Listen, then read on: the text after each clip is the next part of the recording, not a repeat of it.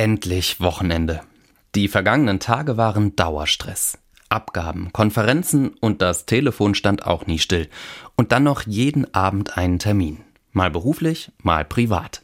Die To-Do-Liste, die ich mir für gestern Samstag geschrieben habe, noch nicht mal bis zur Hälfte abgehakt. Deshalb fühle ich mich ertappt, als ich ein Buch über Rastlosigkeit lese. Darin steht, Jesus hatte einen vollen Terminkalender. Und doch wirkte er in den Evangelien nie so, als sei er unter Zeitdruck. Jesus sorgte dafür, dass es in seinem Leben eine gesunde Dosis an Spielraum gab. Unverplante Zeit. Genau dieser Spielraum fehlt mir oft und ich glaube, da bin ich nicht allein. Der Satz, man müsste mal wieder, den höre ich ziemlich oft. Deshalb mehr Spielraum.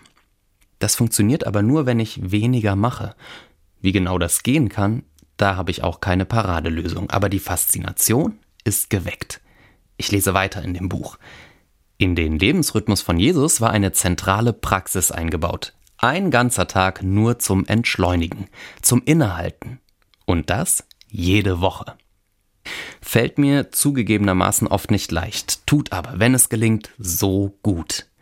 Den Cappuccino beim Frühstück Schluck für Schluck genießen und dabei mein Lieblingslied hören beim Wandern im Wald die Farben des Herbstes feiern. Zeit haben für Gebet und Stille. Den Abend mit Freunden genießen, ohne auf die Uhr zu schauen.